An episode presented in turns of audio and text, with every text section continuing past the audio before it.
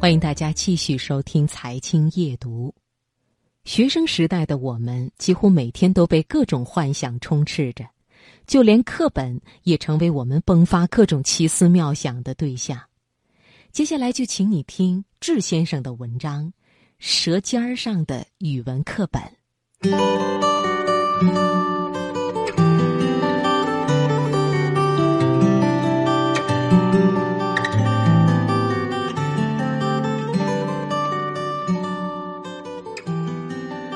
很难想象，那时的语文课本竟然有如此大的魅力。凡是写到食物，即使没有任何配图，在简单朴素的文字下勾勒几番，就能让人浮想联翩。或许是当时物质匮乏，加上我的见识少，导致脑补能力强，想象力极为丰富吧。读到古诗。惠崇春江晚景，印象最深的是这一句：“蒌蒿满地芦芽短，正是河豚欲上时。”注解里详细说明，河豚是鱼的一种，肉味鲜美。河豚成功引起我的注意，但至今仍未尝过，却成功将这首诗倒背如流。日啖荔枝三百颗，不辞常作岭南人。苏轼的诗总带着一番快意潇洒，谁能吃上三百颗荔枝，才算得上真正的岭南人？作为一名广东人，知道荔枝性热，多食易上火，苏轼不可能为了押韵而吃上三百颗。我猜测，苏轼可能是将粤语强行翻译过来。粤语的原意是“一旦荔枝三把火”，意思是说吃一颗荔枝等于点燃三把火，意思指上火。还有另一句诗，意境同样绝佳：“西塞山前白鹭飞，桃花流水鳜鱼肥。”鳜鱼又名桂鱼。味道鲜美，苏州有一道传统名菜是松鼠桂鱼，外脆里嫩，酸甜适可。还记得经典课文《我的叔叔于乐》中描述了吃牡蛎的场景：一个衣服褴褛的年老水手拿小刀一下撬开牡蛎，递给两位先生，再由他们递给两位太太。他们的吃法很文雅。用一方小巧的手帕托着牡蛎，头稍向前伸，免得弄脏长袍。然后嘴很快的微微一动，就把汁水吸进去，立刻扔到海里。每次读到这段朴实无华的文字，画面感都特别强。小时候我不懂牡蛎为何物，还以为是甜的汁水，翻遍海鲜市场都找不到。牡蛎在当时的法国属于高档食物。小说里刻画了女士们的举止高雅和叔叔的贫穷，形成鲜明对比。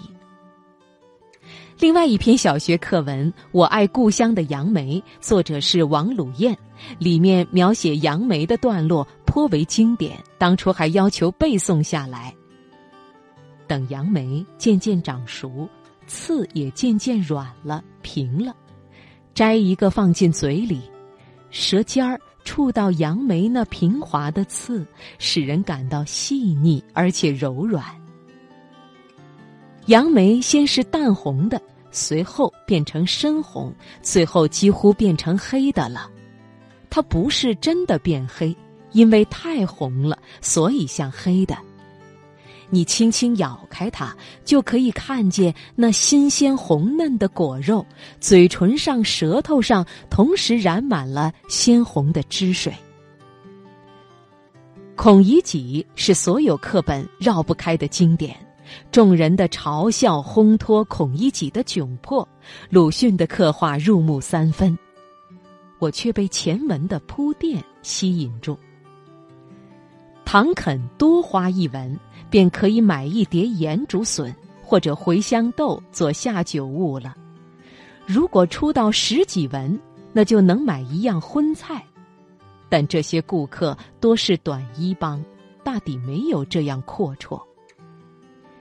盐竹笋和茴香豆用来下酒，滋味肯定不一样。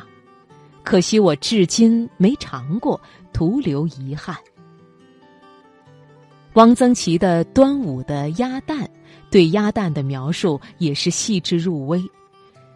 高油咸蛋的特点是质细而油多，蛋白柔嫩，不似别处的发干发粉，入口如嚼石灰。平常食用一般都是敲破空头，用筷子挖着吃。筷子头一扎下去，汁红油就冒出来了。为此，我敲开过无数发干发粉的鸭蛋，好奇怎么没有发出吱的响声，更没有任何红油流出。直到吃上正宗的高油咸蛋后，才大悟，原来自己吃了二十多年的假鸭蛋。在大森林的主人里，烤松鸡的场景至今令我记忆深刻。他把火堆移到一边，用刀子在刚才烧火的地上挖了个洞。我把松鸡拔了毛，掏了内脏，猎人又找来几片大树叶，把松鸡裹好，放进洞里，盖上薄薄的一层土，然后在上面又烧起一堆火。等我们把衣服烘干，松鸡也烧好了，扒开洞就闻到一股香味儿。我们俩大吃起来，我觉得从来没吃过这么鲜美的东西。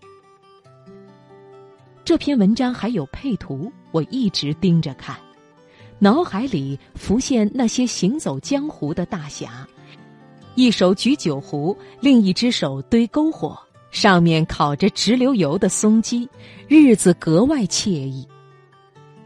在课文荔枝中，母亲喜欢吃荔枝，但舍不得吃。每年的夏天，作者都会买上一两斤，让母亲尝尝鲜。我买了好多新鲜的荔枝，皮薄核小，鲜红的皮一剥掉，白中泛青的肉蒙着一层细细的水珠，仿佛跑了多远的路，累得张着一张张汗津津的小脸。其实大篇幅描写食物的课文并不多，许多只在一些细节中体现，但依然逃不过我的眼睛。朱自清的背影写出橘子里的父爱，父子间的柔肠百结，令读者眼倦沉思。我当时想的是，那橘子一定很好吃。武松过景阳冈时，写到他大口吃肉，大碗喝酒。我很想试试那正宗的酱牛肉，闰土家乡的西瓜，纹路饱满清晰，一定很甜。